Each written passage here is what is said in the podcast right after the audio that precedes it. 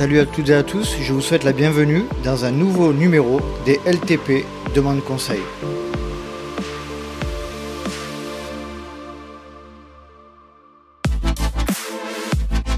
Bienvenue dans ce nouvel épisode sur le Let's Try Podcast, le podcast 100% consacré à la pratique et à la communauté du trail running. Je suis très heureux de vous retrouver pour ce 181e épisode du LTP, diffusé depuis fin 2019. Et dans cet épisode de mon conseil, j'ai fait appel au docteur Laurent Gergelet, qui est médecin réanimateur anesthésiste, spécialiste du trail, de l'ultra trail, de l'ultra endurance et qui euh, va nous parler des risques encourus à la pratique de l'ultra trail au travers de, notamment une dernière étude assez récente sur une cohorte d'une vingtaine de patients euh, euh, qui, ont été recensés en réanimation dans le cadre d'une étude qui s'appelle Ultra Grave. Donc vous l'entendrez dans nos échanges, ce sera peut-être un peu anxiogène, mais au moins ça aura pour, pour intérêt de mettre en garde et de parler des choses qu'on évoque assez peu, donc les dangers de l'ultra-trail, pour notamment avoir les, principaux réflexes euh, qui peuvent éviter certaines situations délicates. Dans cet épisode, nous serons accompagnés par Monsieur Frédéric Delabrouille, un fidèle Patreon depuis des années que j'ai la chance de suivre en tant que trailer euh, dans ses objectifs. Donc je remercie Frédéric Delabrouille pour son soutien. Je ne vais pas vous faire patienter plus longtemps et je vous laisse profiter de cette conversation sur les dangers de l'ultra-trail avec le docteur Laurent Gergelet et Frédéric Delabrouille. Je suis avec Frédéric Delabrouille et docteur Laurent Gergelet. Salut à tous les deux. Bonjour docteur, comment allez-vous? Euh, Très bien, merci beaucoup pour l'invitation. Avec plaisir. C'est un, vrai plaisir de vous recevoir, sachant que vous êtes euh, bien débordé là. Vous, nous avez fait l'honneur de, prendre une petite pause pendant votre journée de garde. Donc merci énormément. Euh, Frédéric, salut. Tu es Patreon. Tu es quelqu'un que j'accompagne aussi au niveau sportif depuis quelques mois. C'est un véritable plaisir. Frédéric, je te propose de te présenter en quelques mots. Salut Nico, merci pour l'invitation. Donc, je suis Frédéric Labrouille, je suis 48 ans, j'ai un fils de 6 ans, je suis marié, euh, je cours depuis 2009, j'ai dû faire ma première course sur route en 2011, le premier trail en 2014. J'étais parti direct sur un 63 km pour être dans la progressivité. Et puis voilà, et euh, voilà, ça m'intéresse d'en savoir un peu plus parce que la seule, la seule fois où j'ai fait vraiment un ultra trail très très long, euh, ça s'est plutôt mal terminé, mais voilà, alors oui, on va se, on va se focaliser sur, euh, sur l'ultra hein, plus précisément. C'est vrai que euh, ce dont on va parler, ça va pouvoir s'appliquer aussi au trail, mais c'est quand même plus, plus adapté, plus adapté, c'est peut-être pas le, le bon mot, mais plus à, destination de l'ultra trail. avant avant de, rentrer en vif du sujet, docteur, je, je, vous propose de vous présenter en quelques mots. Voilà, moi je suis le docteur Laurent Gergelet, donc je suis anesthésiste réanimateur. J'exerce essentiellement en réanimation à l'hôpital privé de la Loire à Saint-Étienne. Euh, j'ai un gros conflit d'intérêts intellectuel, c'est que je suis pratiquant ultra trail. Euh, moi, ça fait un peu plus longtemps que je cours, parce que ma première course sur route, c'était un marathon en 2005. Et euh, j'ai fait la Saint-Élion en 2005, et puis la CCC en 2006, l'UTMB en 2007-2008. Et puis j'ai enchaîné, j'essaie de faire à peu près un ultra par an. Avec une pause euh, imposée par le Covid euh, pendant 3-4 ans quasiment. Et la, dernière course que j'ai fait, c'est une course magnifique qui est l'XGTV, la traversée du Massif central, l'année dernière, que je conseille à tout le monde. Euh, voilà. Et puis donc dans tout ce que je veux dire, il faut garder à l'esprit que je suis pratiquant, donc probablement par maman un peu parti pris. Mais ça fait donc depuis plus de dix ans que je travaille avec Guillaume Millet, que vous connaissez sûrement. Euh, on s'intéresse beaucoup aux répercussions physiologiques et physiopathologiques de l'ultra-endurance. Et moi, de par mon métier, j'ai une petite euh, appétence pour les complications graves. Et en fait, euh, j'avais fait un premier papier en 2009, il me semble, sur, que j'avais appelé ultra-endurance et réanimation. Alors, c'était pas tout à fait le sujet d'aujourd'hui, c'était plus les. Je faisais un, parallèle entre des conséquences physiologiques de l'ultra-endurance euh, et sur l'organisme par rapport à celles aux pathologies qui peuvent amener en réanimation. Parce qu'on on va sûrement en discuter, mais en fait, l'ultra-trail, c'est un stress important pour l'organisme. Et les réactions qui vont se mettre en place pour lutter contre cette agression, qui est constitué par l'effort prolongé, sont très proches de toutes les réactions qui sont mises en place chez le patient qui est admis en réanimation pour une pathologie infectieuse ou traumatique. Et donc, en fait, moi, j'ai euh, ce hobby depuis euh, une quinzaine d'années d'essayer de, de, faire des parallèles entre ces deux, mes deux passions, hein, ma passion professionnelle et ma passion sportive.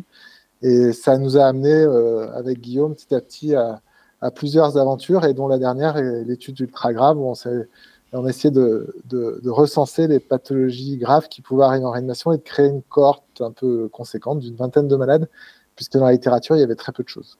Tout à fait. Très bien. Euh, merci beaucoup, docteur. C'était parfait comme présentation. Moi, à mon tour, je vais essayer d'introduire un petit peu la raison pour laquelle euh, j'ai souhaité faire cet épisode.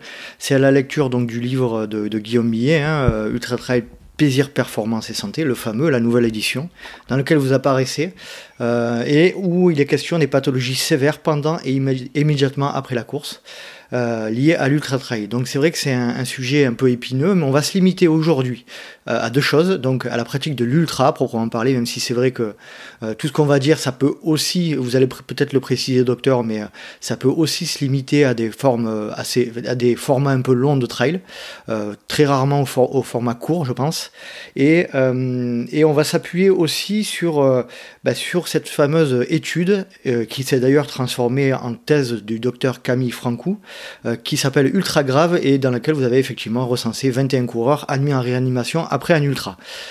Tout ça pour dire que voilà, je souhaitais euh, parler de, de, ce sujet donc, et de, de, limiter exclusivement nos échanges à, des, à, des, cas où le pronostic vital est engagé. Donc c'est pas très, euh, c'est un peu ragoûtant, mais c'est voilà, ça sera le sujet de, de cet échange.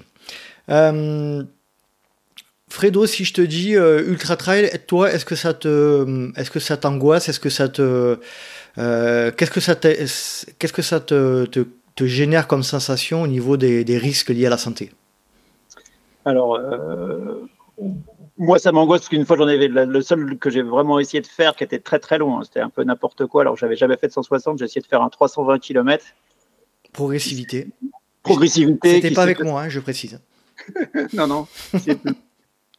qui s'est plutôt euh, mal terminé, mais par exemple dans les pathologies, donc j'ai pas lu du tout vos papiers, hein, c'est que euh, bah, sur l'ultra distance, euh, bah, par exemple, je me dis bah, les problèmes cardiaques, bah, justement, moi je l'aurais plutôt vu comme un problème de, sur du 5 km, des 10 km, des choses très intenses, et que ça soit d'autres pathologies, peut-être euh, au niveau rénal, qui soit pour du long ou, ou d'épuisement physique voilà un peu comment je vois les choses. Mais, Donc toi, pour toi, pour toi sur l'ultra, on est plutôt, on est moins sur des choses euh, cardio-respiratoires que sur euh, sur des choses rénales, etc.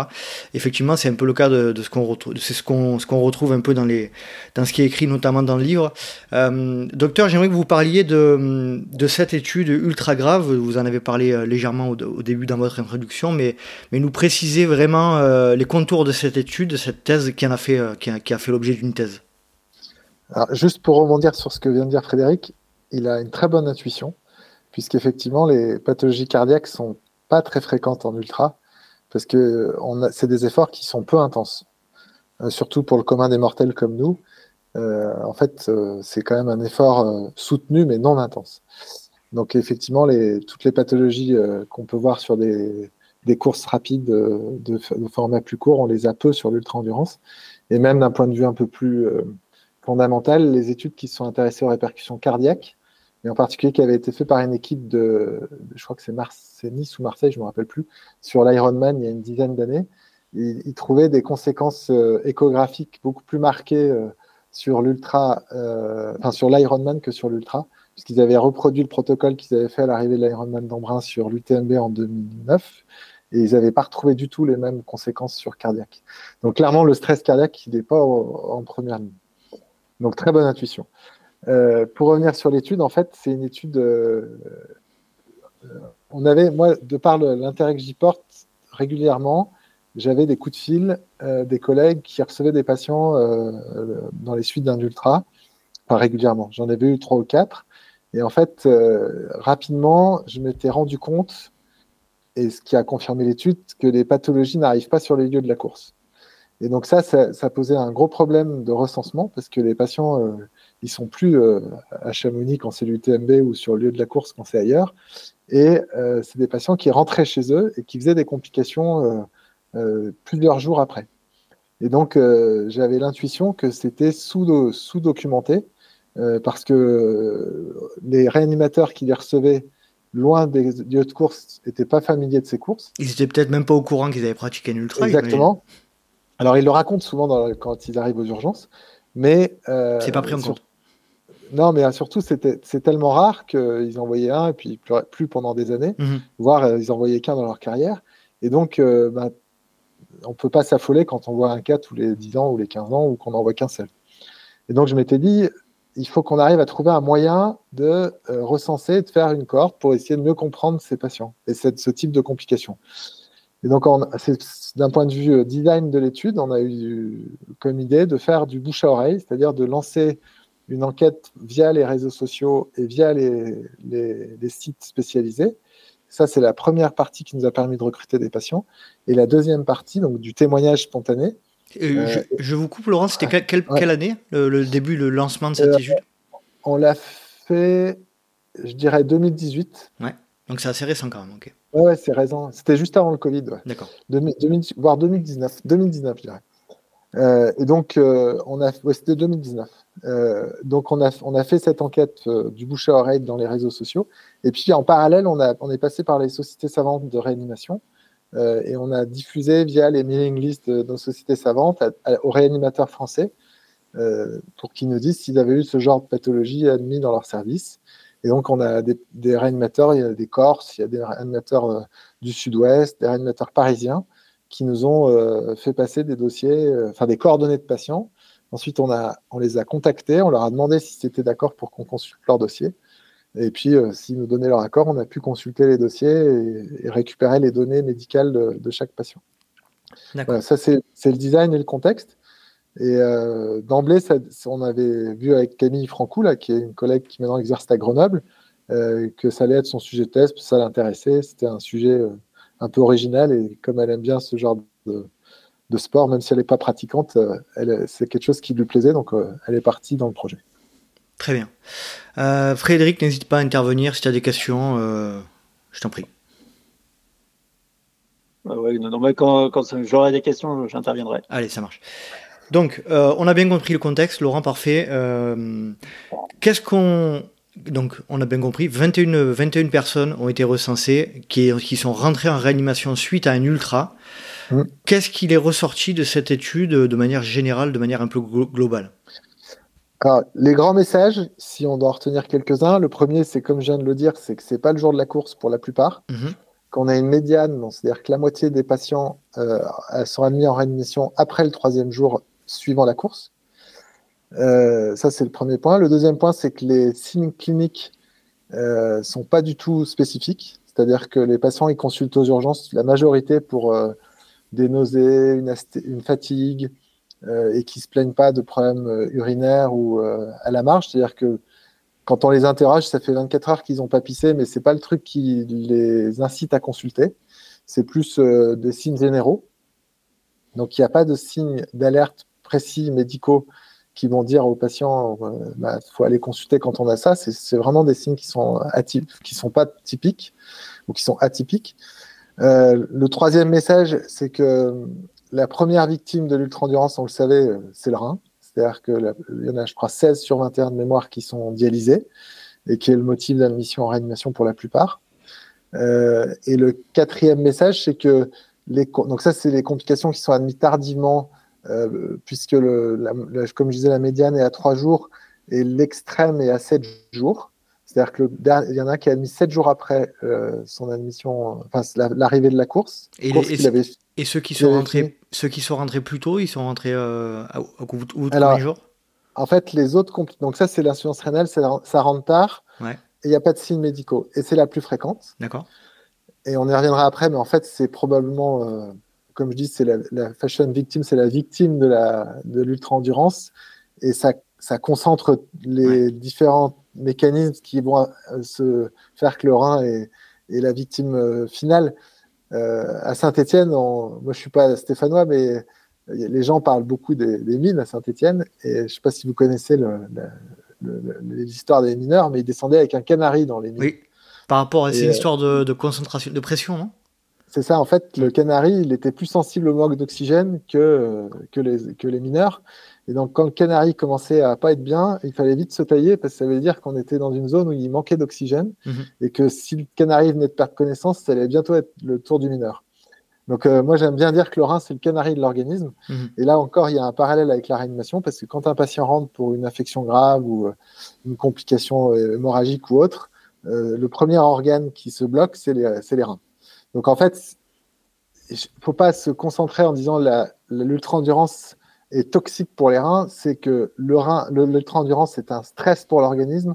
Et à l'image de tout stress un peu intense, la première victime, c'est les reins. Mais euh, parce qu'il y a des choses qui sont toxiques pour le rein, mais aussi parce qu'il faut retenir que l'ultra-endurance, c'est comme une agression qui euh, est prolongée et dans lequel l'organisme met en place des mécanismes de défense, en particulier une inflammation générale, euh, qui vont avoir comme conséquence d'animer les reins. Voilà, parce que c'est l'organisme, on va dire, euh, faible. Euh, donc ça, c'est pour l'insuffisance rénale. Plus fréquent, retardé et sans signe spécifique. Deuxième message, c'est qu'il y a des complications très tardives. Donc la plus tardive qu'on a, c'est un ulcère perforé. Donc un patient qui a fait le, tour du Mont Blanc, l'UTMB, euh, qui est rentré chez lui et une semaine après, il est hospitalisé avec une péritonite. Euh, Péritonie, c'est la forme grave de l'appendicite, la, si, si je Ouais, alors en fait, c'est une infection de la, de la cavité abdominale. Mhm. Et il y a plusieurs causes, dont l'appendicite grave, mais euh, une cause euh, plus rare, mais qui est non, non moins sévère. Non moins sévère, c'est la perforation de l'estomac par un ulcère. L'ulcère, ça creuse la, la paroi de l'estomac et ça crée un trou et le liquide gastrique qui coule dans le ventre et ça crée une réaction, une infection de toute la paroi, de toute la cavité abdominale. Donc ça, on peut l'assimiler à l'ulcère de stress. Mmh. C'est-à-dire quand vous avez un, pareil, un stress important pour l'organisme. Stress, ça ne veut pas dire angoisse, hein, ça veut dire euh, un moment où l'organisme est sollicité au-delà de choses, on va dire, habituelles. Et eh ben, euh, ce patient, en l'occurrence, une semaine après, il fait un ulcère euh, qu'on voit, nous, dans les, patients qui sont hospitalisés pour toute autre chose, mais qui font une forme grave d'une maladie c'est assez fréquent que dans les jours qui suivent, il développe un ulcère de stress. Donc euh, ça, c'est la complication la plus tardive. Il est hospitalisé de mémoire 7 ou 8 jours après l'arrivée de la course. Mhm. Et puis, les autres complications qui sont euh, encore plus graves et pour le coup qui, elles, surviennent sur, le, sur les lieux de la course, les deux principales, c'est l'hyperthermie maligne d'effort. Donc c'est euh, ça, c'est lié à l'exercice, mais lié aux conditions météo le jour de l'exercice. Ce qu'on appelle le coup de chaleur C'est le coup de chaud. Et, euh, et, là, donc ça, ça entraîne des formes graves et en particulier euh, des pertes de connaissances sur, le, sur les lieux de la course, hein, parce que c'est au moment où on est dans l'effort que le risque est maximum. Et donc ça, il n'y a pas de délai et on est hospitalisé tout de suite. Et euh, sur les deux cas qu'on a recensés, il y en a un qui a quand même fait un arrêt cardiaque sur les lieux de la course et qui a fait deux arrêts cardiaques même il a vraiment failli mourir, lui. Euh, et il s'en est sorti, bien, mais après un séjour prolongé en réanimation, et, franchement, euh, ça a été compliqué. Euh, et le deuxième, la deuxième cause de complications graves, c'est ce qu'on appelle l'hyponatrémie d'effort. Ça, c'est peut-être un peu moins connu. Et l'hyponatrémie, c'est une dérégulation brutale du taux de sodium dans le sang. Le sodium, c'est le sel. Hein. Donc, on est des, des animaux euh, d'origine marine, hein, donc on est assez salé. Euh, tous les, tous les, dans le vivant, il y a beaucoup de sel. Le sérum physiologique, c'est du sérum salé avec 9 mmh. grammes de sel par litre. Donc euh, c'est beaucoup. Hein. Si vous goûtez, vous mettez 9 grammes de sel dans un litre, vous allez vous rendre compte que c'est imbuvable. et donc ce taux de sodium, il est finement régulé. Et à l'effort, il peut se déréguler et donner des hyponatrémies, donc une chute du sodium. Et cette chute du sodium, elle a comme conséquence grave, et il y en a deux. La première, c'est la, la, convulsion, l'épilepsie et le coma, qui est lié à un œdème cérébral, en fait, euh, et qui peut entraîner euh, la nécessité d'intuber le malade en urgence parce qu'il y a une perte de connaissance. Donc ça, c'est les deux cas qu'on a eu où ils ont été intubés. Et euh, la, deuxième conséquence, ça peut être, alors on n'en a pas dans l'étude, mais c'est classique, c'est un œdème pulmonaire qui entraîne des difficultés d'oxygénation et qui euh, sont liées à cette dérégulation du sodium. Alors, l'absence, la, enfin, la, chute du sodium à l'effort, c'est largement décrit. Hein. il y avait un magnifique papier, je crois que c'est 2006 de mémoire à l'arrivée du marathon de Boston, où ils avaient fait un ionogramme à 500 patients, enfin sujets, ce n'était pas des patients, à 500 sujets à l'arrivée, et ils avaient tous euh, une hyponatrémie, enfin tous non, il y avait un taux d'hyponatrémie très important, je crois que de mémoire c'est 10 ou 20%, qui était en dessous de la norme, et ils avaient, euh, je crois que c'est de mémoire 3 ou 5% d'hyponatrémie sévère, euh, qui peuvent avoir ce type de conséquences. Alors, toutes les hyponatrémies sévères ne finissent pas en réa, mais en tout cas, parmi les causes qu'on a recensées, il y en a 10% ben, des patients qui arrivent en réa viennent en réa pour ça. Très bien. C'est très clair. On a, donc pour synthétiser, vous avez repéré trois grands cas. Euh, l'insuffisance rénale, ou la rhomdomyolyse, on va en parler tout à l'heure, euh, l'hyponatrémie et le coup de chaleur. Euh, on, va, on va rentrer dans le détail de ces trois cas un peu plus Juste, juste pour préciser, oui. Euh, on a volontairement exclu toutes les causes traumatiques. C'est-à-dire que les types qui se sont cassés la figure euh, du haut d'une barre rocheuse et qui sont venus en réa pour polytraumatisme, on les a pas inclus. Mhm. Parce que c'est autre chose, ça. Tout à fait. Autre... Faites bien de le préciser. Parfait. Donc, on va. Vas-y, Fred. Euh, et je voulais savoir, par rapport à ces cas graves, ça peut toucher n'importe quel ultra-trailer ou ils ont déjà des pathologies avant qui, expliquaient que c'est devenu des cas graves? Non. Euh, globalement, la majorité ont un, historique de coureur. Donc c'est rarement, voire je crois, je suis même pas sûr qu'on en ait un seul qui était dans, sa son première ultra. Euh, et on n'a pas trouvé de facteur évident, de facteur de risque. Alors on n'a pas assez de patients pour faire des stats compliqués. Et surtout, il faut quand même garder à l'esprit que c'est pas exhaustif. C'est-à-dire qu'on n'a pas tous les cas graves des cinq dernières années qu'on s'était mis sur une période de 5 ans. On n'a pas tous les cas graves, hein, parce que tous n'ont pas témoigné. Ceux qui sont potentiellement morts, par définition, ils ne sont pas témoignés. Hmm. Euh, et ceux qui euh, ont été admis en réanimation, ils n'ont pas tous souhaité en partager l'expérience. Et puis les réanimateurs, ils n'ont pas tous joué le jeu. Donc on n'est pas du tout exhaustif. Je ne sais pas combien il y a eu de cas hospitalisés en réanimation en France sur cette période. Et puis il faut bien aussi garder à l'esprit qu'il y a beaucoup d'étrangers qui courent ces courses en France. Et qui ne sont pas hospitalisés en France et voilà, qui sont rentrés chez eux parce que 3 à 5 jours après, ils sont plus en France pour la plupart. Bien sûr. Alors justement, euh, pour, euh, pour parler un peu général, généralement de cette, de, cette situation-là, euh, est-ce qu'il y a eu d'autres études un peu internationales qui, qui répertorient un petit peu ces, ces, cas graves, un peu à l'image de ce que vous avez fait? Est-ce qu'on a des chiffres qui nous permettent de dire à peu près combien il y a de, de, de, de cas graves proportionnellement au nombre d'ultra-trailers? On sait ça ou pas? Alors, c'est une question très compliquée. Mhm. Euh, globalement, c'est euh, l'épidémie, enfin on appelle ça l'épidémiologie, donc c'est la, survenue de la maladie. Il euh, n'y a pas de données fiables. Après, moi, c'est une question, bien évidemment, je me pose, hein, parce que c'est l'explosion du nombre de coureurs sur les 15 dernières années fait poser des questions, hein, et surtout les organisateurs, encore une fois, ils ne sont pas au courant de ces complications. Donc on ne peut pas leur jeter la pierre en disant ils font pas attention parce que si ça arrive trois jours après, ils sont plus responsables des coureurs euh, qui sont rentrés chez eux. Donc personne ne peut répondre à cette question de manière euh, absolue. Les éléments indirects. Alors il y a une très belle étude à la Réunion. Euh, la Réunion étant une île, l'avantage c'est que on peut colliger et c'est une thèse de médecine qui n'a pas été publiée dans une revue internationale mais qui a été qu'on trouve sur internet euh, donc ils avaient, euh, ils s'étaient amusés à colliger, enfin amusés, ils ont eu l'idée, plutôt une très bonne idée, de suivre toutes les hospitalisations aux urgences sur l'île de la Réunion entre le début de la course et la fin de la course. Et là, vous voyez déjà l'écueil principal, c'est qu'ils sont, ils n'ont pas poussé assez. Et euh, pour être allé à la Réunion au moment du Grand Raid, malheureusement, ça n'aurait pas été très utile de pousser, puisque le, lundi qui suit la course, l'avion, il y a la moitié des gens qui ont fait le Grand Raid. Donc, too late. Mhm. Donc ça, ça marche pas très bien. Après, euh, si on, donc déjà on a des données là-dessus. On a des données aussi sur euh, l'UTMB où il y a eu plusieurs tests qui ont été faits sur les, sur les complications médicales euh, pendant la course. On a aussi des données sur l'Infernal Trail où ils avaient fait des études sur l'automédication et on avait quelques données médicales sur des complications.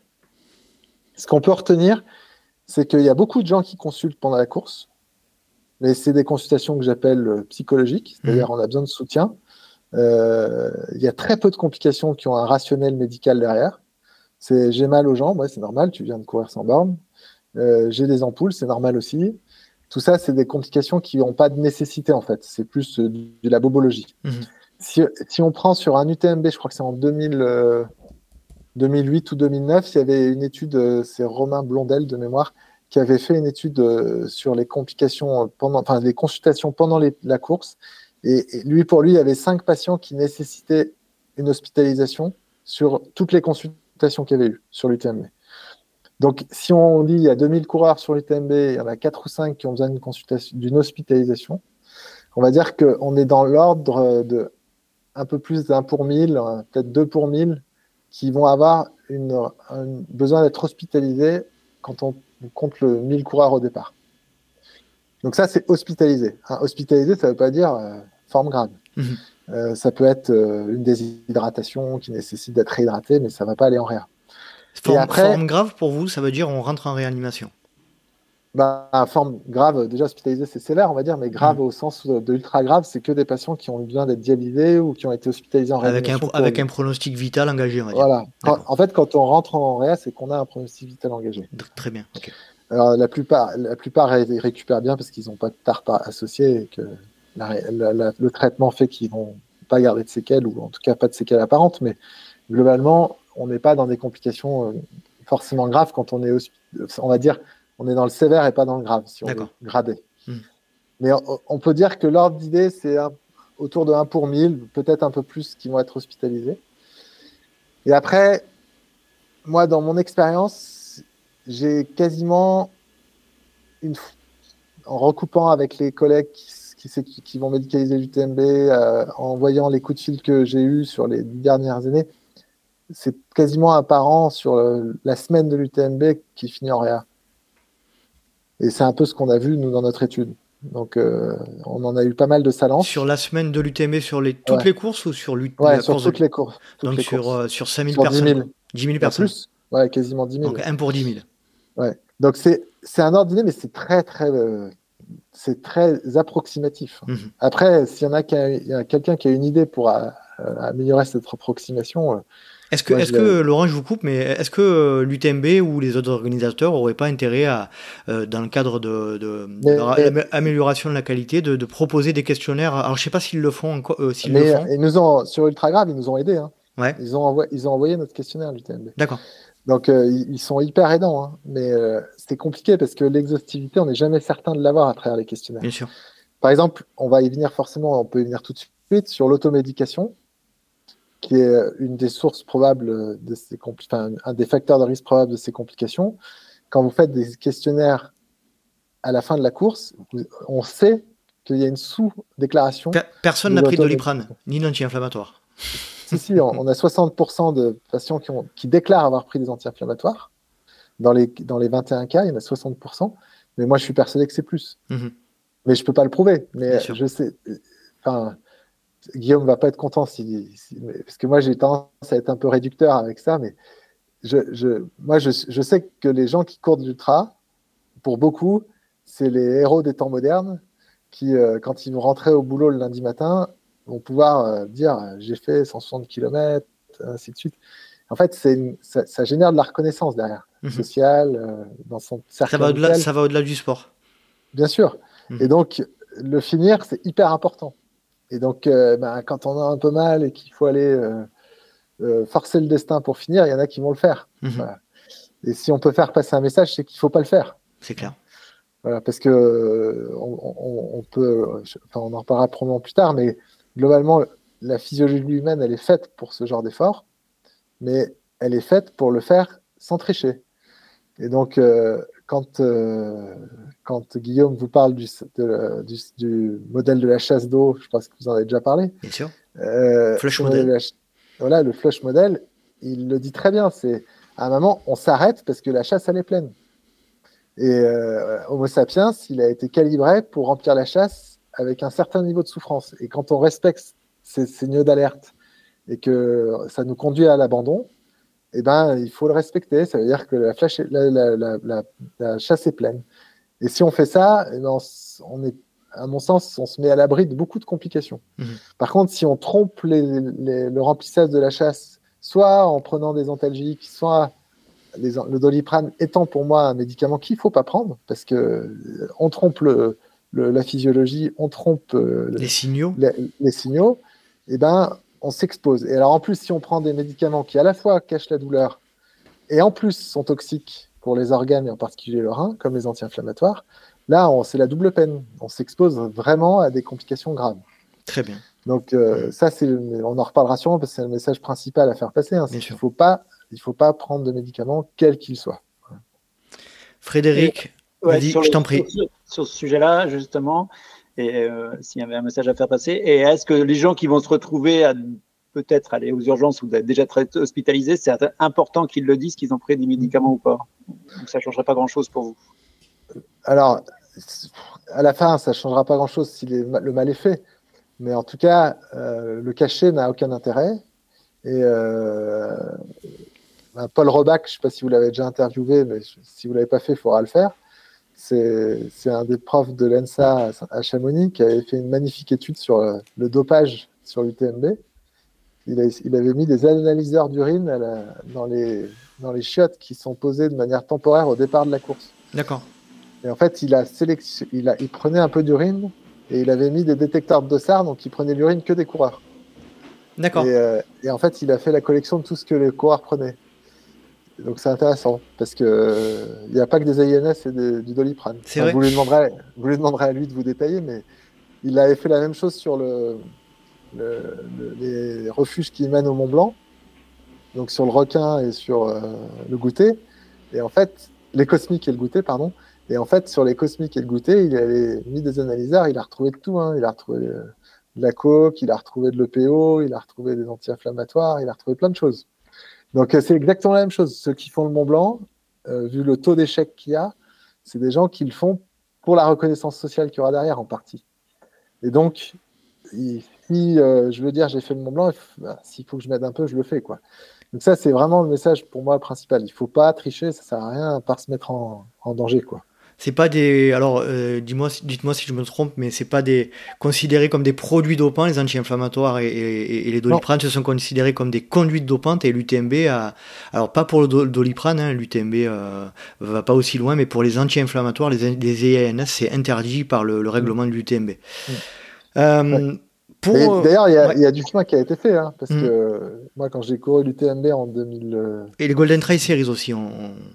Mais à l'époque, il y, a, donc sur l'UTMB, les premières éditions, ils faisaient des intermusculaires de, INS en Italie. Euh, et, quand j'ai fait le Tour des Géants en 2010, il y avait des mecs qui prenaient des INS à chaque ravito. Hein. Et c'était quasiment donné par les médecins de la. C'était monnaie courante. Ouais. Donc c'est bien, c'est bien que l'UTMB se positionne et ça prouve quand même qu'ils sont hyper actifs dans ce domaine-là et depuis longtemps. Les mhm. Poletti, depuis longtemps, ils, ont été. Moi, j'avais fait une conférence, je crois, en 2008 ou 2009 euh, sur ça euh, au départ de l'UTMB. Donc, c'est quand même, il faut leur tirer leur, notre chapeau parce qu'ils euh, sont très, proactifs pour essayer de prévenir les complications. On va, on s'écarte un peu du sujet là, mais Paul Robac, tu, vous m'avez dit, Laurent? Ouais, ouais. Je, le contacterai de votre, de votre part, si vous voulez. Ouais, ouais, Euh, pour, pour euh, terminer sur euh, l'explication générale de cette étude et de cette thèse, donc là on voit que ça fait un peu peur, hein, ce dont vous parlez. surtout moi, là je, je vous l'avoue en toute transparence, on est à J-5 du mute, qui est mon premier ultra. Donc voilà, c'est le timing choisi pour cet épisode n'est pas le mieux, mais au moins c'est pas grave, ça me remet une couche. D'autant plus que j'ai eu moi aussi, je l'avais partagé à ce micro, une, une, mauvaise expérience avec les ANS puisque j'avais fait 4 jours de de euh, comment dire d'insuffisance rénale aiguë suite à la prise d'un INS. Donc je suis allergique aux INS, donc au moins moi il me m'arrivera rien sur ce point de vue-là. Je n'en prendrai plus jamais euh, et j'aurai j'aurai pas la possibilité de cacher mes signaux. Fred, avant de rentrer dans le détail des différentes pathologies, euh, toi tu te automédicamentes ou pas? Non, non, bah, je me posais la question là parce que alors moi, c'était pas le Tour des Géants, mais c'est, il y avait une la 4K VDA, c'était fait par la région, c'était le même parcours que le Tour des Géants et, bon, j'aurais peut-être pas abandonné au centième si j'avais pris des produits, mais euh, je m'étais automédiqué. Mais je me posais la question justement, euh, euh, entre guillemets, est-ce qu'il y a un signe ou quand, alors il y a peut-être quand on se dit qu'on va avoir besoin de médicaments, mais est-ce qu'à un moment donné, avant ces personnes-là, ils auraient pu se dire ah non mais là je vais aller trop loin. est-ce qu'il y a mm. ou c'est non, c'est invisible et c'est en fin de compte, c'est parce que ça dure trop très longtemps et qu'ils sont, ils boivent pas assez ou ils ont pris des produits qui font que ça va arriver leur problème. C'est impossible de répondre. Après, je pense que le... quand on en est à vouloir prendre des médicaments parce qu'on a trop mal, il faut peut-être arrêter. Ouais. C'est peut-être ça le message. Mhm. Je veux dire, globalement, la, douleur que ça génère, elle est forte, mais elle est gérable. Quoi. Si, euh, si on, est capable de continuer à avancer euh, en gérant sa douleur, c'est qu'on n'est on n'est pas en train de tricher. Après, je pense que clairement, il y en a qui prennent pas de médicaments, qui font des complications. c'est ça reste quand même rarissime. Et comme Guillaume dit souvent, le trou de la Sécu n'est pas à chercher le dernier week-end d'août à Chamonix. Hein. Euh, globalement, les ultra-trailers, ils ont quand même une physiologie qui est bonne. C'est des gens qui, globalement, sont. Une bonne hygiène de vie. Une bonne hygiène de vie. Donc voilà, il faut pas. Mhm. Le but, c'est pas de faire peur. C'est vraiment de dire ça existe. Euh, ça reste rarissime. Euh, mais probablement que ne pas respecter la physiologie, c'est un des facteurs de risque de finir dans cet état-là. Voilà. Après, il y a probablement un profil psychologique. Là, on est en train de finir un papier avec Christophe Gold, là, qui nous a, qui a, avec Kenny Franco, ils ont réinterrogé la, la cohorte sur le versant psy. Mhm. Donc là, le papier, a priori, va être accepté là. Euh, et il a essayé de regarder le profil psychologique des coureurs. Là aussi, ça serait intéressant de, l'interviewer là-dessus, mais il y a des profils probablement qui favorisent le fait d'être un peu jusqu'au boutiste euh, et de, se mettre plus dans le rouge que d'autres profils qui vont qui vont pas le faire. Mais après, je pense que le profil d'un ultra trailer, c'est aussi des gens qui sont euh, qui, vont pas s'arrêter à la première ampoule parce que sinon euh, ils, ne seraient pas là quoi. C'est clair, c'est clair. Est-ce qu'on a une idée de. On parlait au tout début des, des, formats plus courts, des formats marathons, etc., des formats plus intenses. Euh, mm. On sait si les. On va dire les pronostics vitaux engagés sont, sont c'est plus courant sur ce type de format, ou notamment au niveau cardio-respiratoire. On l'a dit un peu, mais est-ce qu'on peut préciser? Alors, en termes de cardio, clairement sur le marathon, il y a plus de complications que sur l'ultra. Euh, sur un marathon comme Paris, euh, je sais que je sais pas s'ils le font tous les ans, mais il y a une année, il y avait une, assistance circulatoire qui était euh, prête à, la pause dans une ambulance parce que statistiquement, il y allait avoir un arrêt cardiaque sur la course, mhm. avec plus de 40 000 coureurs. c'était tous les ans, ils en avaient. Donc, je ne sais pas s'ils l'ont reproduit, mais je sais qu'il y a 5-6 ans, ils avaient, il y avait une pompe qui était toute prête à mettre en place pour mettre en place la circulation extracorporelle sur le bord de la route. Euh, donc ça, c'est connu. Après, je me rappelle quand j'avais euh, fait ce papier sur l'ultra-endurance et réanimation, j'avais trouvé une étude intéressante d'un, alors je me rappelle plus les références exactes, mais ils avaient regardé la probabilité d'avoir un problème euh, quand on se déplace en courant. Donc ils avaient pris les accidents médicaux et traumatique sur tous les coureurs de marathon sur des dizaines de courses, même des centaines de courses. Donc, il y a un kilométrage total. Et comparé avec la route, c'est moins dangereux de courir. Bah oui. Donc, il y, a... moins de risque de mourir en faisant 42 km en courant qu'en voiture. C'est rassurant. Mais voilà, donc sur le cours, il y a plus de complications cardiovasculaires parce qu'on va plus dans les tours. Euh, l'hyponatrémie, l'hyperthermie maligne, clairement, il n'y a pas besoin de faire plus de 6 heures d'effort et plus de 100 km, enfin de 42 km pour avoir ce type de problème. L'hyponatrémie, je l'ai dit sur marathon, c'est très fréquent et on peut, et, euh, on peut avoir des complications de ce type. Et l'hyperthermie, euh, le coup de chaleur, comme vous disiez, c'est lié aux conditions météo autant qu'à l'effort et on le fait très facilement même sur des efforts beaucoup plus courts. Puisque dans les marathons, euh, qui, alors il y a le périnage de la Mecque qui est ultra connu pour être ce pourvoyeur de coups de chaleur. Mhm on ne peut pas dire que ce soit une course effrénée, même s'il tourne autour de, de, je me rappelle plus du nom du caillou à la Mecque. Là, euh, euh, il tourne sans s'arrêter parce qu'il y a un nombre de tours à faire. Donc, ils sont pris dans, une, dans un effort qui est probablement pour certains un peu excessif. Mais c'est surtout qu'il fait très chaud en Arabie Saoudite.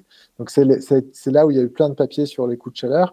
Et puis, il y a les marathons dans des ambiances chaudes comme Singapour, des choses comme ça, où clairement, c'est un facteur de risque. Donc le, coup de chaud, c'est un peu à part, mais ça reste quand même très. Enfin, ça peut être fréquent sur des courses beaucoup plus courtes.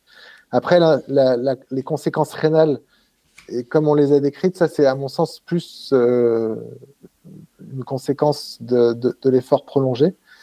Parce que contrairement à ce qu'on dit tout le temps au départ quand on s'intéresse à ça, c'est pas que la rhabdomyolyse qui entraîne la souffrance rénale. Alors, je précise. je vous coupe, Laurent, excusez-moi. La rhabdomyolyse, c'est euh, la destruction euh, des cellules musculaires, si je dis pas de bêtises. C'est ça. Voilà. En fait, la, la rhabdomyolyse, c'est quand vous faites un effort excentrique en particulier, mhm. donc dans les descentes, on va casser des fibres, ça c'est des termes que vous connaissez, et on va libérer du contenu musculaire dans la circulation sanguine. Et parmi ces contenus, on a, libéré ce qu'on appelle les CPK mhm. et la myoglobine. Et donc, c'est des, des, des, protéines qui sont normalement dans le muscle. Et quand elles partent dans le sang, elles vont être filtrées par les reins. Et on apprend, quand on est, on est jeune, en, étudiant en médecine, que ces, ces, ces, protéines vont précipiter dans le rein et entraîner une obstruction du rein. Donc, on fait un résumé entre CPK élevé insuffisance rénale. Mhm. Euh, c'est un peu plus compliqué que ça en fait. Et c'est là où, on fait, où je fais ce parallèle avec la, réanimation, c'est que euh, nous, on a des nécroses tubulaires, donc des destructions rénales réversibles, qui sont les mêmes lésions qu'on a dans l'ultra-endurance, euh, chez des patients qui vont faire une infection sévère, un choc septique, parce que le rein va être hypoperfusé, il va être sacrifié comme le canari, et ça va entraîner une destruction et enfin, une, dysfonction rénale qui va faire que le patient va avoir besoin d'être dialysé. Cette euh, sidération rénale, on va dire, enfin, cette euh, altération de la fonction rénale, elle est en fait très corrélée à l'intensité de l'inflammation. Et c'est là où on rentre dans des concepts qui ne sont pas évidents pour le grand public.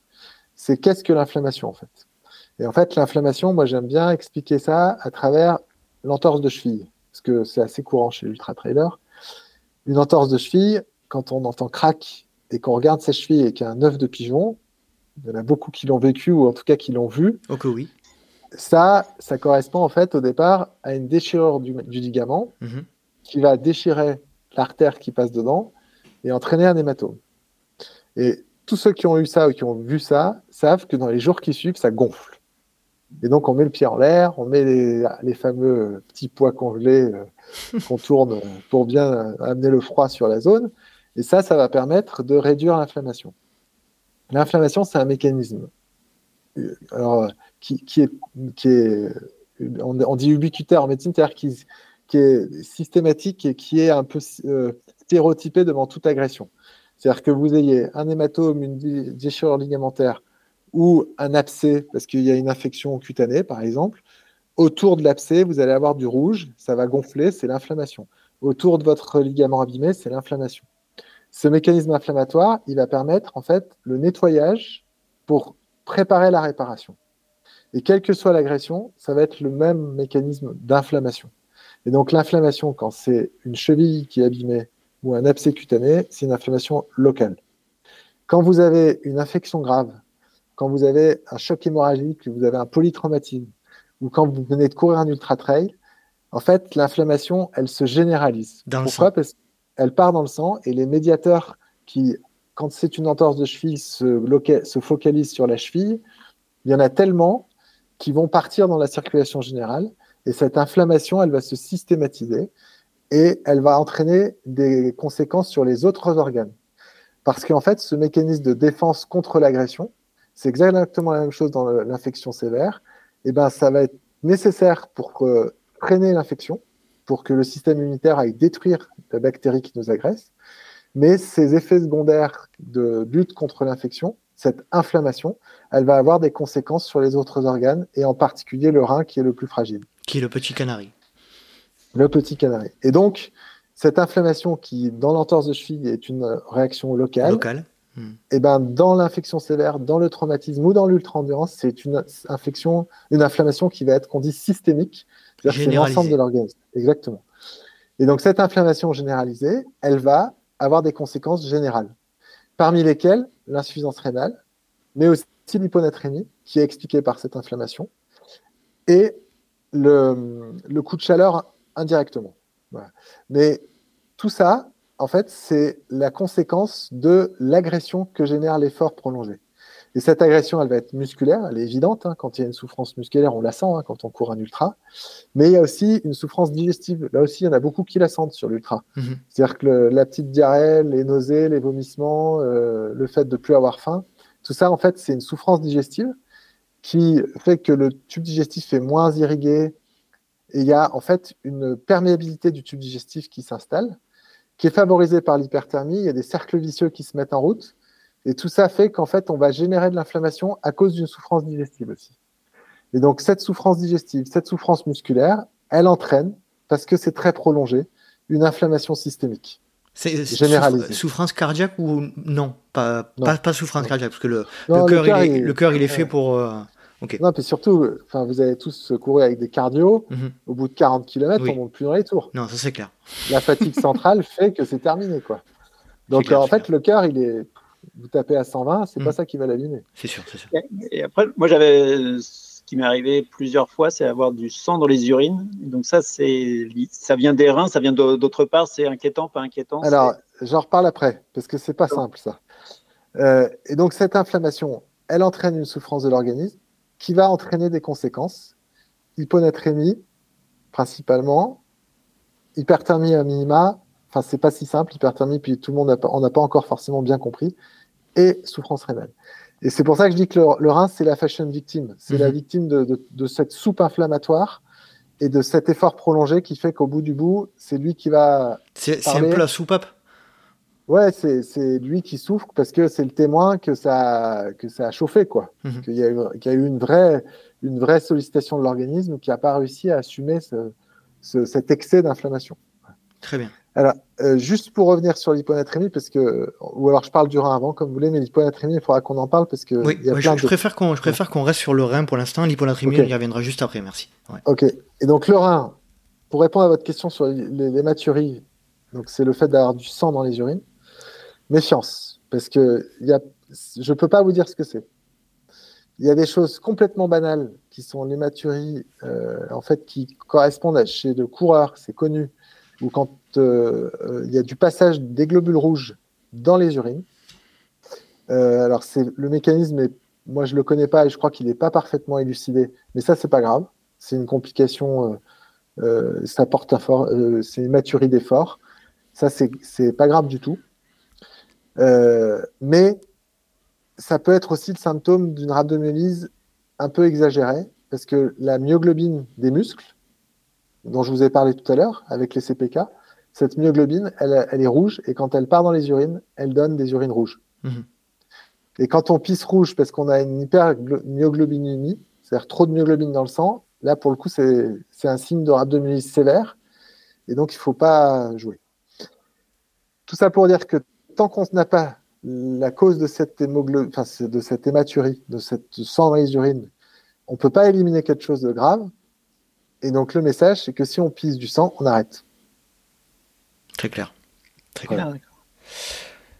Euh, donc, pour revenir sur cette insuffisance rénale, euh, cette rhabdomyolyse, on a bien compris que en fait, c'est un lien euh, entre euh, la destruction des, euh, du muscle, hein, qui crée une inflammation, une, inflammation généralisée et qui, euh, qui a un impact sur le rein. Mais j'imagine aussi que le rein peut aussi souffrir d'un manque d'hydratation. Ouais. Alors, l'inflammation, j'y reviens pour, pour faire ce, ce, ce, point. En fait, quand ceux qui ont couru des ultras, je ne sais pas si c'est votre cas, mais souvent ils décrivent l'apparition d'œdèmes dans les jours qui suivent. Euh, ça, c'est assez classique. On le voit aussi chez les alpinistes qui font des courses très longues. Euh, cet œdème, c'est un symptôme de l'inflammation.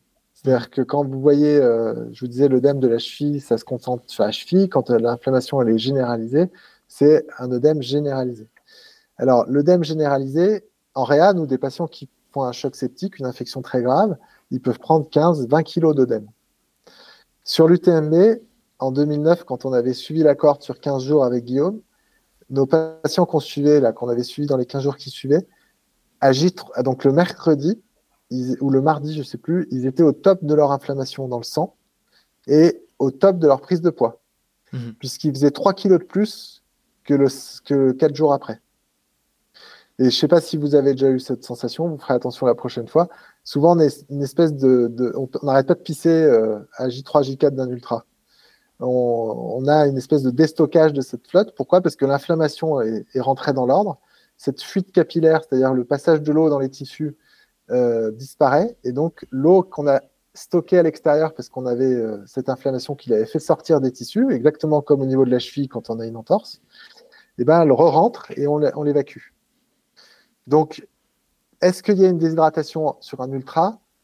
Ma réponse, elle est pas toujours. C'est-à-dire qu'il y a, y a des gens qui ont une souffrance rénale sans déshydratation. Et bien évidemment, s'il y a une déshydratation, c'est un stress supplémentaire pour le rein. Parce que le rein, il a cette capacité, en fait, à réguler son débit, donc ses apports, en fonction des besoins du patient, c'est-à-dire du sujet. C'est-à-dire que s'il euh, il est dans un état de stress hydrique, où il ne faut pas fabriquer d'urine parce qu'il faut garder la flotte, il va sacrifier sa vascularisation pour éviter de fabriquer des urines. Parce que le rein, il faut l'imaginer comme une grosse cafetière italienne. C'est-à-dire que plus j'appuie, plus je fabrique de pipi. Et donc, si j'ai beaucoup d'apports dans mon rein, je fabrique beaucoup de pipi. Si je ferme les apports, j'ai plus de pression dans ma cafetière italienne, je fabrique plus de pipi.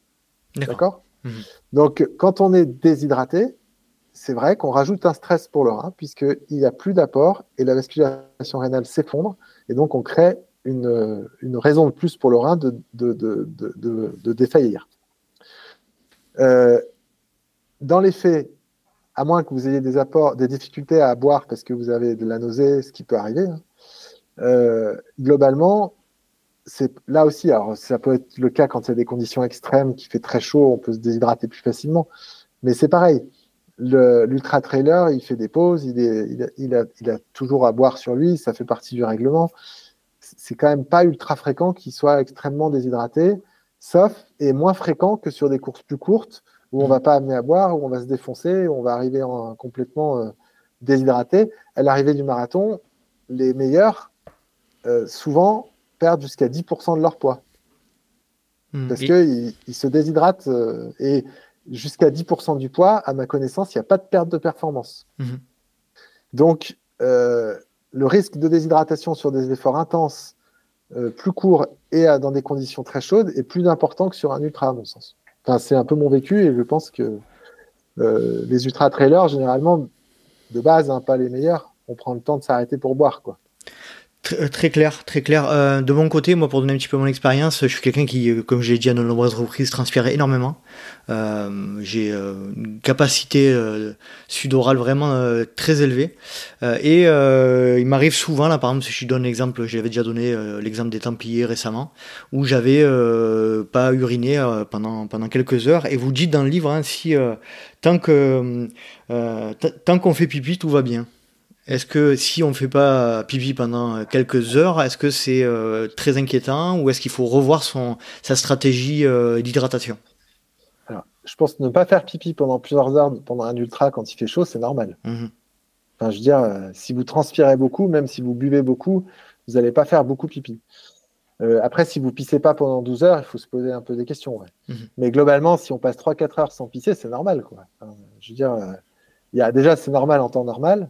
Mais euh, en qui plus est, si vous êtes euh, dans une situation où il fait chaud, euh, où vous allez beaucoup suer, effectivement, il y, a naturellement une baisse de la quantité d'urine qui est fabriquée. Et en plus, cette inflammation dont, dont j'arrête pas de vous bassiner là, ça génère une fuite d'eau en dehors des tissus, en dehors des vaisseaux, pardon. Mhm. Et donc cette eau qu'on stocke, qui va générer les œdèmes, elle fait que bah, vous pissez moins parce que si elle va dans les tissus, elle ne va pas dans votre vessie. D'accord? Donc on appelle ça l'oligurie, c'est-à-dire la baisse de la production d'urine. Ça peut être un signe d'alerte, mais il est compliqué là aussi à quantifier parce que personne ne mesure la quantité d'urine qu'on fait en temps réel. Des fois, on a envie de pisser, on fait trois gouttes. Des fois, on a, mhm. peu envie, on fait des grosses missions. Donc, en plus, il y a tout le côté euh, émotion euh, qui fait que c'est très compliqué de quantifier la, quantité d'urine. Et puis, il y a aussi, quand ça fait 50 30 ou 40 heures qu'on court, se rappeler la dernière fois qu'on a pissé, c'est pas forcément simple, quoi. Alors, euh, Fred, vas-y, je t'en prie. J'avais une question, justement, là, ça me fait penser, là, on n'en a pas parlé au départ. Les cas graves, ça arrive plutôt pour des ultra-trails qui ont lieu quand il fait très chaud ou peu importe les cas graves On n'a pas assez de cas pour faire des, mhm. statistiques là-dessus. C'est compliqué. Après, c'est sûr que probablement sur l'hyperthermie et même les souffrances rénales, la chaleur favorise ça. Euh, après, euh, moi, j'ai pas de preuve absolue.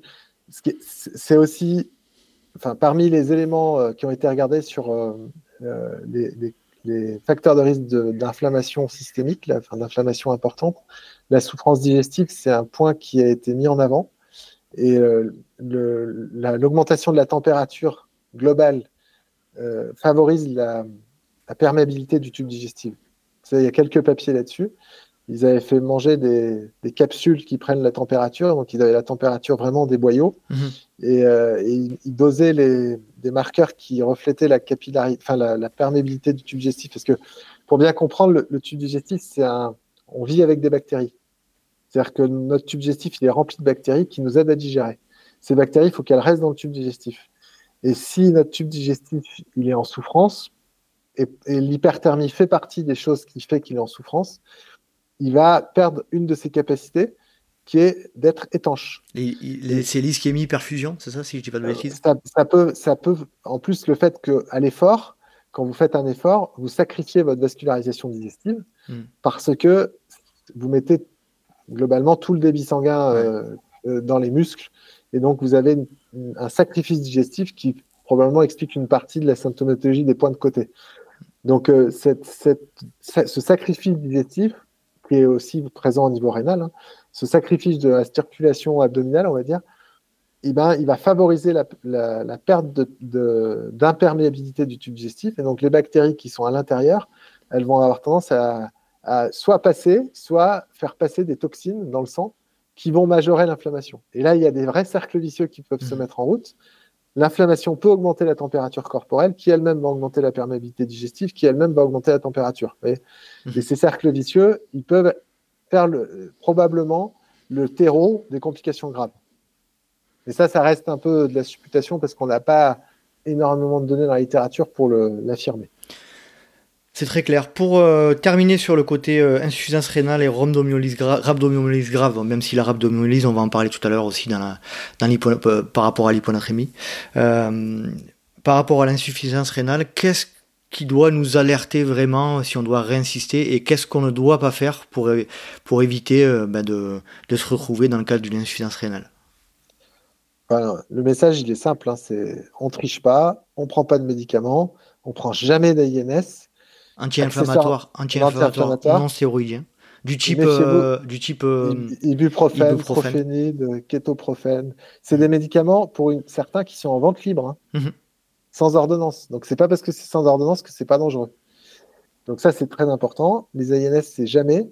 Et accessoirement, les anti-inflammatoires qui sont utilisés largués menu par tous les médecins du sport et tous les médecins généralistes pour les, les tendinites, les c'est peut-être pas très bon pour la, réparation de la. Vous, parlez du Voltaren là par exemple, Voltaren. Par exemple, le Voltaren, c'en est un, mais quand euh, l'inflammation au niveau euh, en dehors des complications graves, l'inflammation, c'est une partie du mécanisme de, de réparation. C'est la première étape. Donc, casser cette inflammation, potentiellement, c'est pas bon. Donc, euh, c'est des médicaments en vente libre, c'est des médicaments qui sont banalisés, ce qui est sûr, c'est que quand on en a pris avant la course, c'est un facteur de risque d'en prendre pendant la course. Premièrement, parce qu'il y en a, on en a à disposition, donc mhm. euh, c'est plus facile d'en prendre.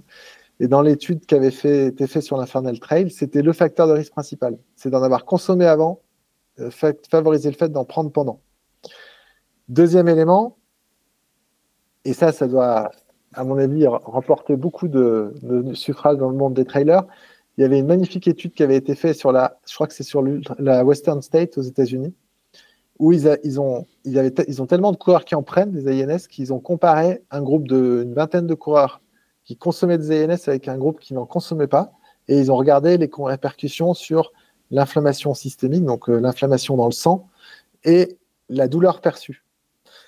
La douleur perçue, avec ou sans anti-inflammatoire, elle est la même. Mhm. Donc, si on prend des anti-inflammatoires pour pas avoir mal, ça marche pas. D'accord. et, la, deuxième chose, c'est que paradoxalement, ceux qui avaient consommé des anti-inflammatoires avaient un taux d'inflammation dans le sang qui était plus élevé que ceux qui n'en avaient pas consommé. C'est-à-dire que l'inflammation, c'est compliqué, c'est multifactoriel, c'est un mécanisme qui est naturel et qui est nécessaire, mais qui peut être délétère quand il est excessif. Et elle est jouée avec euh, ce mécanisme naturel, on va dire, fait que, alors qu'on pense diminuer le taux d'inflammation en, en, utilisant des médicaments anti-inflammatoires, il s'avère que d'un point de vue systémique, donc d'un point de vue de l'organisme, le taux d'inflammation dans le sang était plus, est plus élevé quand on en consomme. Donc c'est double peine. C'est-à-dire que mhm. j'ai autant, j'ai aussi mal et j'abîme mon corps. et je euh, prends le risque de, de, créer, de créer, des situations euh, à, risque grave.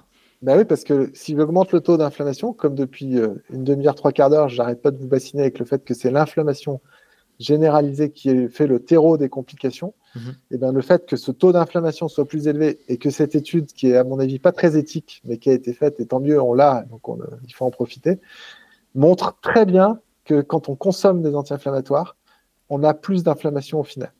Donc, euh, s'il n'y a qu'un message à retenir, c'est pour protéger mes reins et mon organisme, parce qu'on va y revenir, il y a d'autres choses qui font que l'inflammation est délétère.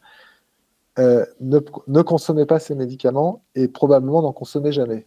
Très bien. je suis un peu excessif là, je vais pas faire des copains. Pas du tout, non, non, mais euh, justement, l'objectif de cet épisode, c'est ça aussi, hein, c'est de, comme on le disait, ça représente 1 pour 10 000 cas graves sur l'UTMB, mais euh, alors, c'est pas très euh, fréquent, mais, mais euh, après, c'est, ouais, comme on disait tout à l'heure, c'est des chiffres un peu.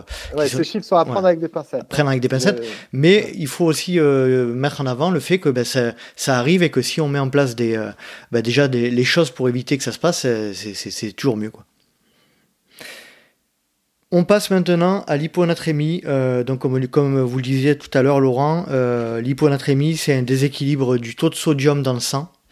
Euh, là, en ce moment, de mon côté, alors j'en profite pour saluer Sébastien Diffenbrom qui est passé dans le podcast, qui est micronutritionniste, et qui prône, lui, euh, alors désolé Seb, je te mets un peu en avant dans l'épisode, euh, et qui prône, lui, l'utilisation, enfin, le fait de vraiment faire attention à, son, à ses apports en sodium dans le cadre des ultra-trails, et c'est vrai que moi, j'ai un peu tendance à le suivre parce que je, voilà, alors sans, sans preuve scientifique, c'est pas du tout ma spécialité, mais c'est vrai que j'ai plutôt tendance sur un effort très long à euh, faire quand même attention à, mes apports en sodium. Alors, je ne vais pas de là les calculer heure par heure, bien que, mais euh, voilà, j'essaie de faire un maximum en, en, essayant de calculer un peu mes apports en ceinture ou pourquoi pas en minéraux de Vichy, de euh, d'essayer d'équilibrer un petit peu ces apports.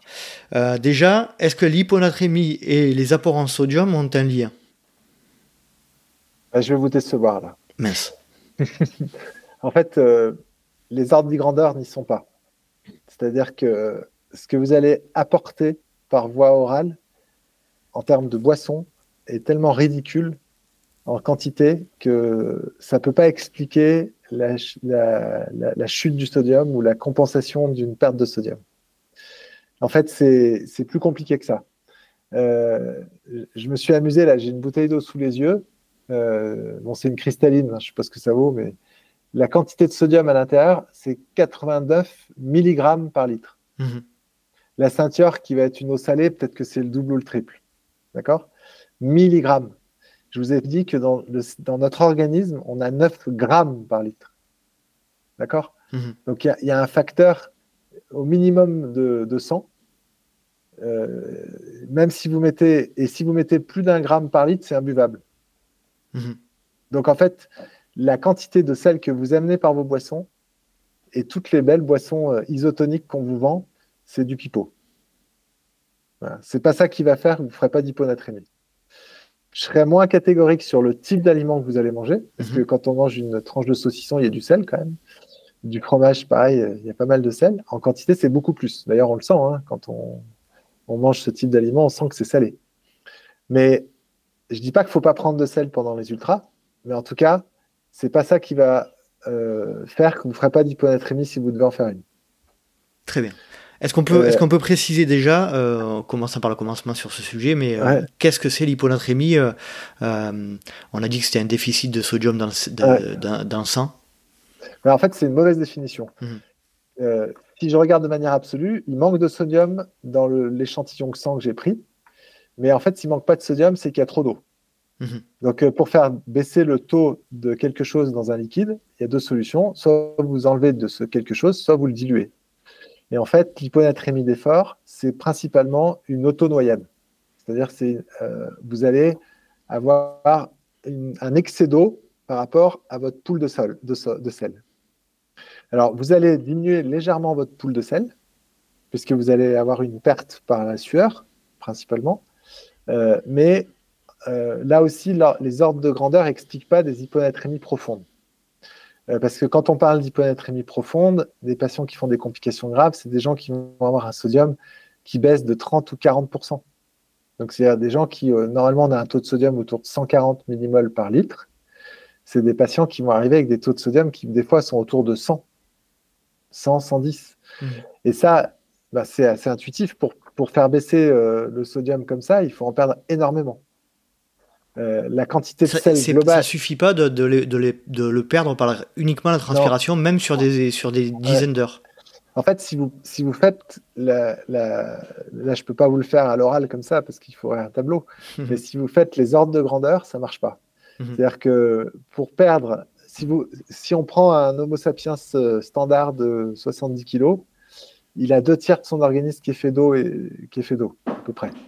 Donc, euh, si vous dites qu'il a 50 kg d'eau à peu près, 50 litres d'eau, il a 9 grammes de sel par, par litre. D'accord? Donc, en gros, il a euh, 9 euh, fois 50. Euh, il a 400, il a, 400 grammes. Il a 400 grammes de sel. Mhm. Donc, et, et, quand vous perdez, comme je vous disais tout à l'heure, boire un truc qui a plus de 1 ou 2 grammes de litre par, par, par, par litre, c'est imbuvable. Mhm. Donc, euh, vous voyez que pour, pour, baisser de 40% euh, mon taux de sodium dans le sang, de 30 ou 40%, il faut perdre une quantité de sel qui est énorme. Mhm. Et, le perdre par la sueur, qui est quand même la sueur, c'est bien foutu, hein, parce que vous allez diminuer votre concentration en sel dans votre sueur quand vous suez beaucoup. Quelqu'un qui vit sur l'équateur, par exemple, qui a l'habitude de beaucoup suer, sa composition de sa sueur va changer pour perdre moins de sel. L'organisme, c'est un gros feignant. Hein. Il fait tout pour économiser. Et quand il ne faut pas perdre de sel, parce que le sel, on en a plus que ce qu'il y en a autour de nous, eh ben, ça reste quelque chose de rare, donc l'organisme va tout faire pour ne pas en perdre. Donc typiquement, quand vous avez euh, un effort long où euh, vous suez beaucoup, où vous avez tendance à, perdre du sel, vous n'allez plus du tout en uriner quasiment. Parce que votre organisme va tout réabsorber. Même si vous urinez euh, normalement, vous allez uriner très peu de sel.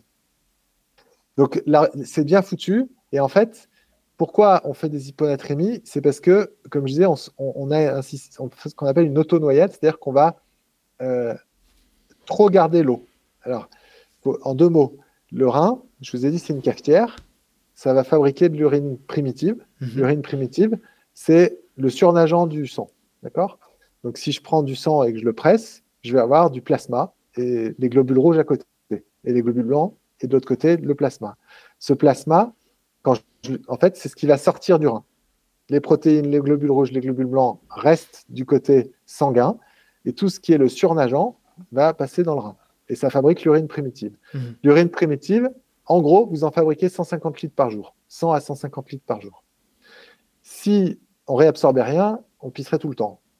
Heureusement, les reins, ils vont réabsorber 90 euh, ou 95% de ce que vous fabriquez d'urine primitive. Et ils vont réabsorber, en réabsorbant cette urine primitive, on réabsorber l'eau, le sel, les électrolytes dont on a besoin, et ils vont laisser se passer tous les toxiques. Donc principalement l'urée, la créatinine, tout ce qu'on veut éliminer.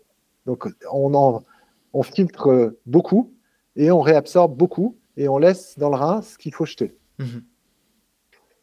Au bout de ces mécanismes, donc vous avez la majeure partie du, du, du, on va dire, du transit des urines va se faire à l'intérieur du rein on va réabsorber surtout le sel, un peu l'eau et le sel, parce que quand vous réabsorbez du sel, vous réabsorbez de l'eau avec. Et à la fin du, transit des urines, il y a un tube collecteur qui va réunir tous les petits euh, néphrons qui sont chaque unité fonctionnelle qui vont permettre la fabrication des urines. Et ça tombe dans un tube collecteur. Ça porte bien son nom. Hein. C'est le tube final qui va aller jusqu'au bassinet, puis dans, dans la vessie. Et eh ben, ce tube collecteur, il est sensible à une, hormone qui s'appelle l'ADH, qui s'appelle l'antidiurétique hormone.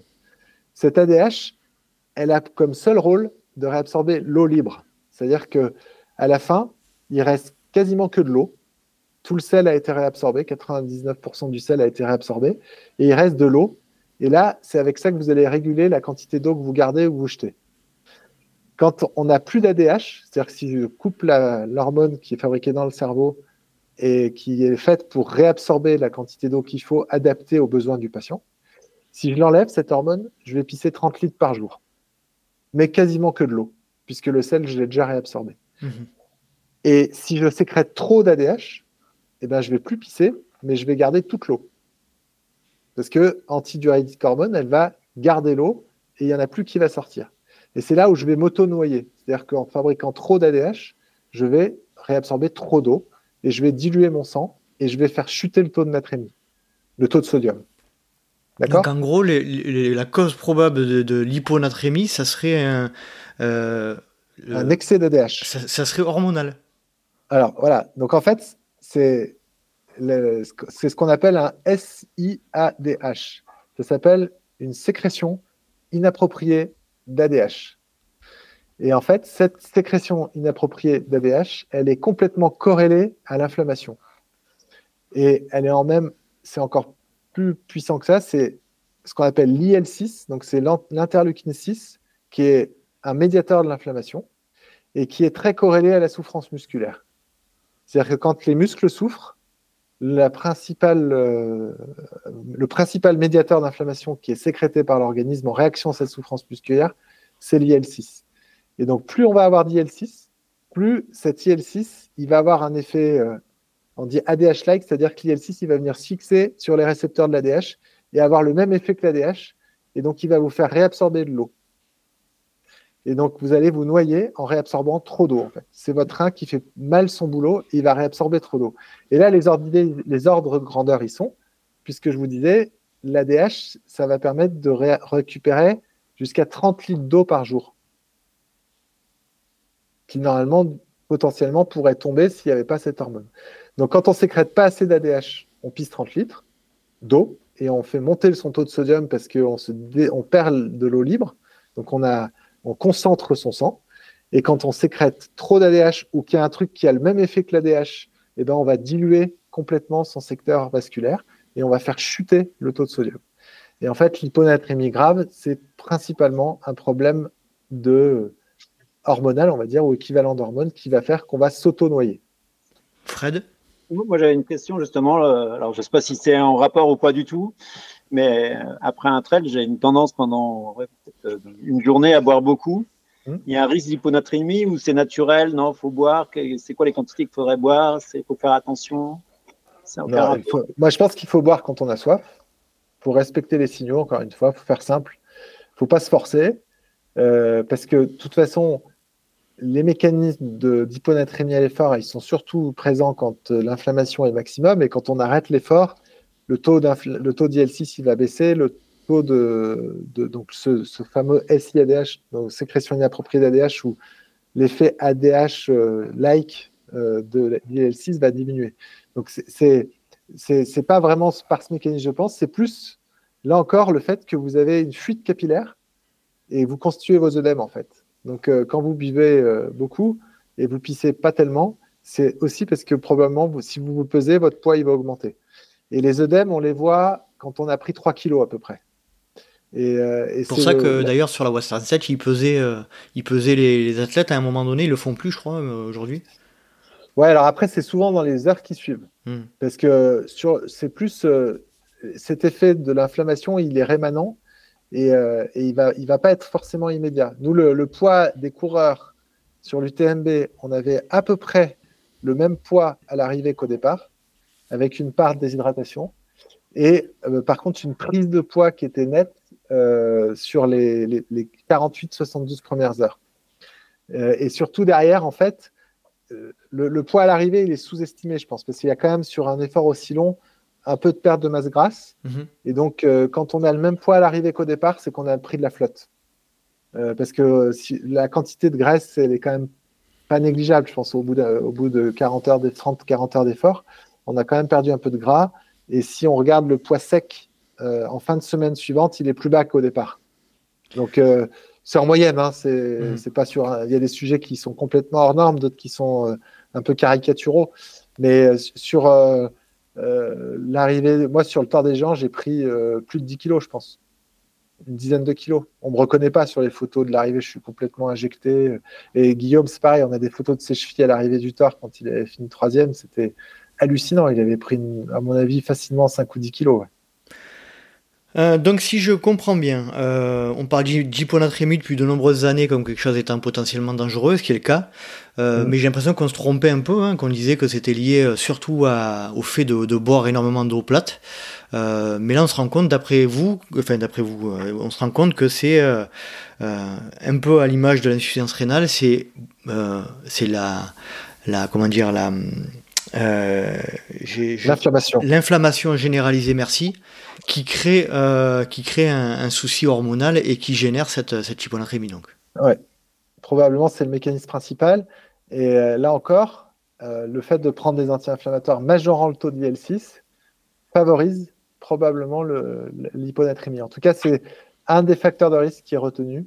C'est sur les, c'est surtout la littérature sur marathon, mhm. mais c'est un des facteurs de risque qui est retenu, c'est les, les anti-inflammatoires non stéroïdiens.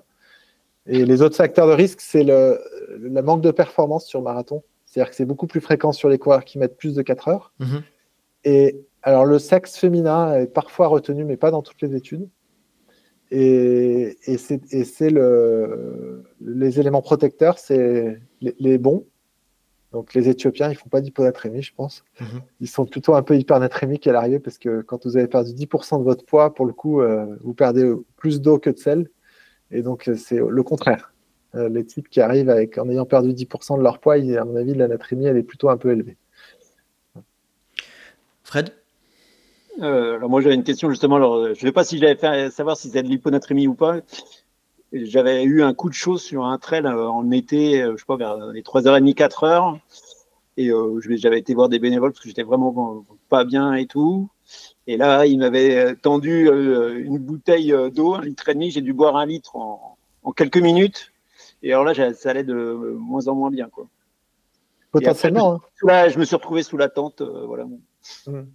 Ben, en, plus, l'hyponatrémie, ça, donne comme signe, avant d'être grave, il y a des signes qui. Enfin, on sait qu'il si on s'amuse à prendre le, taux de sodium à l'arrivée des, coureurs, sur un marathon, Boston, c'est, je crois, de mémoire, c'est 20 ou 30%. C'est énorme le, taux d'hyponatrémie non grave, on va dire, non sévère. Euh, mais par contre, ça peut donner des symptômes euh, comme le dégoût de l'eau, euh, comme un peu la nausée. Ça, peut être favorisé par l'hyponatrémie. Donc après, c'est là aussi, c'est bien foutu. Hein. L'organisme, si il vous donne, dit, j'ai pas envie de boire, c'est que peut-être vous avez développé un début d'hyponatrémie. Parce qu'effectivement, mm. si vous buvez 2 litres d'eau alors que vous êtes déjà hyponatrémique, ça ne va pas arranger les choses.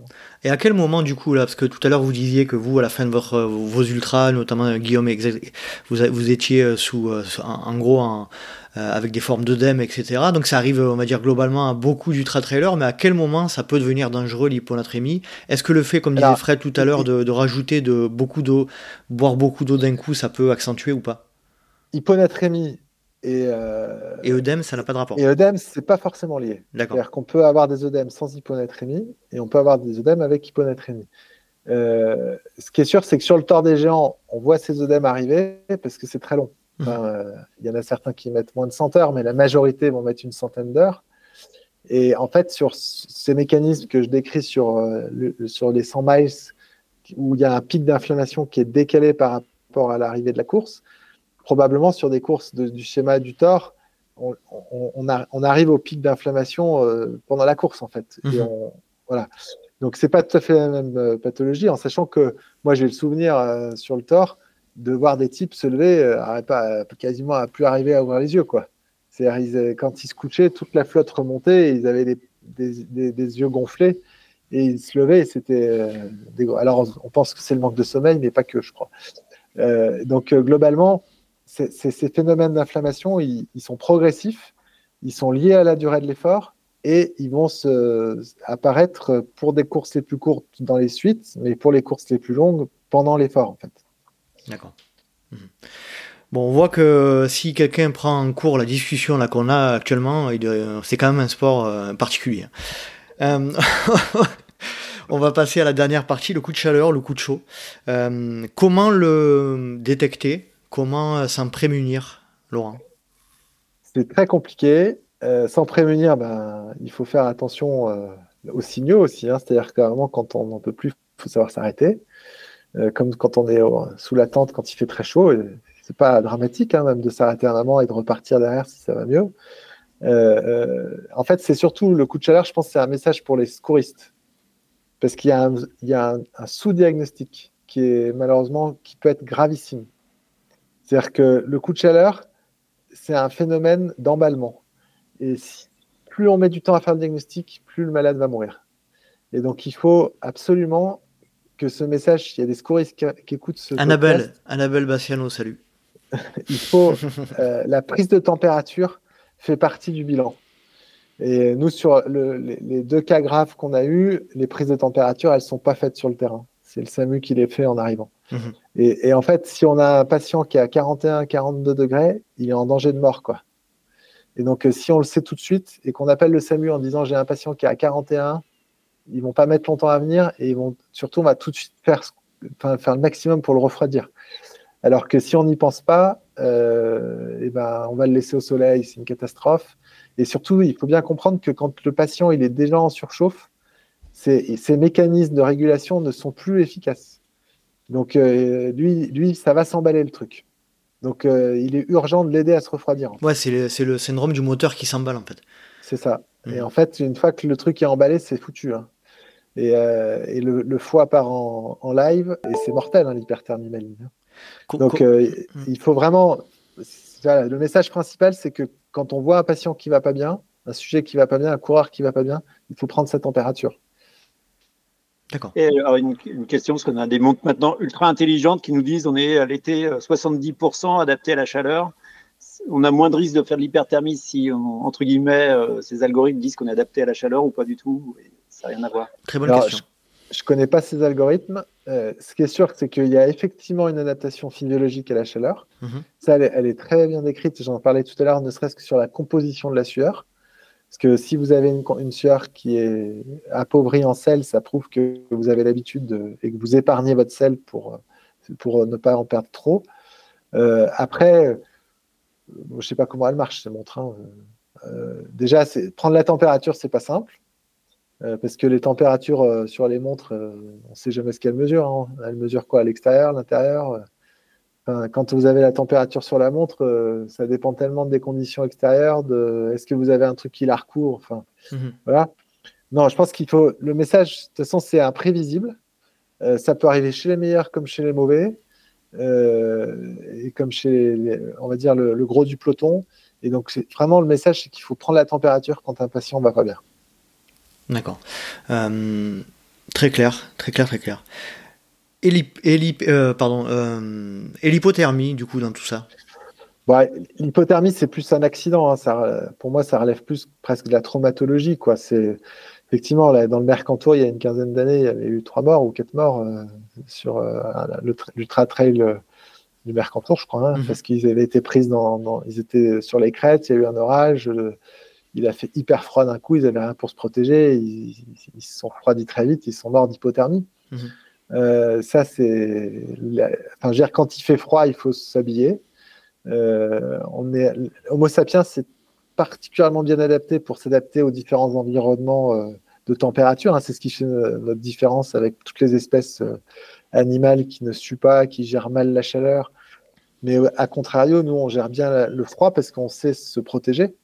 Et parmi les mécanismes l'adaptation de l'Homo sapiens à la, aux températures extrêmes, c'est notre capacité à s'habiller se déshabiller. Euh, donc, euh, pour prévenir l'hypothermie, il faut, se couvrir. Quoi. Euh, après, maintenant, toutes les courses imposent des, des, des, du matériel de sécurité qui fait qu'on a de quoi se protéger.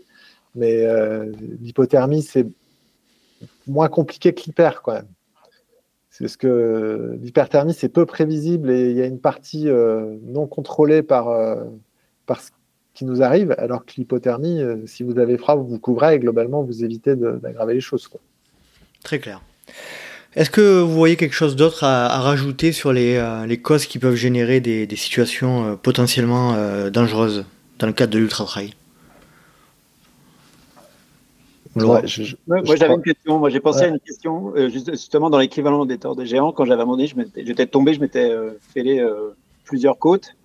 Bon, j'avais réussi à aller jusqu'à la base de vie, mais là, j'avais vu un médecin Et je n'ai aucune idée. Hein. Il m'a donné des médocs, entre guillemets, des antidouleurs et tout ça. Ça, c'était dangereux de le faire, mais je sais pas. Après, j'ai été dans les mains des secouristes.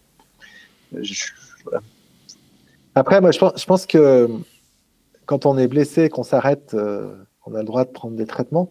Mais typiquement, les anti-inflammatoires, par exemple, en réanimation, j'en utilise quasiment jamais.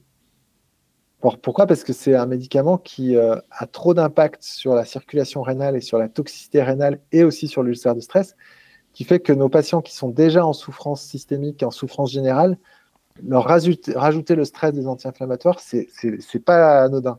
Et c'est typiquement une prescription quand on le fait, elle est réfléchie et elle est, par exemple, un médecin junior, il va pas prendre cette décision tout seul c'est toujours euh, seniorisé, on va en discuter, on va tout peser le, pour et le contre. C'est là où c'est, euh. je, vous coupe, c'est là où c'est fou quand même, c'est que là vous, venez très bien de le dire dans le milieu médical, vous, c'est ça a une importance euh, très, très ça a une très grande importance l'utilisation des ANS et on le disait tout à l'heure, c'est en, en, vente libre. Mmh, mmh. Ah, mais c'est un, un non-sens. Hein. À côté de ça, les anti-inflammatoires, par exemple dans les fractures de côte, c'est le meilleur traitement. Mmh. C'est-à-dire qu'il n'y a pas mieux pour calmer les patients qui ont une, fracture de côte. Donc, moi, je, garde à l'esprit quand même, si demain je reçois un ultra-trailer qui a fait 120 bornes, euh, qui s'est cassé trois côtes et qu'il arrive dans mon service, je ne ferai pas d'IMS. Moi, j'en ferai pas. Parce que je suis peut-être ultra sensibilisé, mais globalement, je pense que ce n'est pas une bonne indication. A contrario, le type euh, qui vient chez moi et qui s'est cassé les côtes et qui est tombé de son échelle, c'est le premier traitement que je vais faire mais c'est un traitement qui va être considéré comme, avec des, comme tout traitement des facteurs de risque, et particulièrement euh, dans ce contexte. Voilà. C'est parfait. Frédéric, pour clôturer, est-ce que tu veux rajouter quelque chose? Oh Non, non, c'est complet là. J'ai posé toutes mes questions. Pas d'autres questions. Laurent, ben, je vous laisse le, mot de la fin pour cet épisode. Alors, euh, ben, moi je trouve que l'ultra, c'est. On a dit beaucoup de mal là, pendant une heure et demie. Il ne faut pas retenir que ça, hein. ça encore une fois, moi je suis pratiquant. Euh, je pense que c'est grâce à ce sport que je garde une bonne qualité de vie euh, et une bonne forme physique au quotidien, parce que ça nécessite un entraînement et, une hygiène de vie qui est probablement meilleure que métro, boulot, dodo. Euh, donc il ne faut pas retenir que c'est dangereux. Il faut retenir que l'homme est fait pour, mais je crois que vous avez déjà fait plein de podcasts là-dessus. Mais l'homme, il est fait pour si on triche pas. Donc on ne prend pas de médicaments.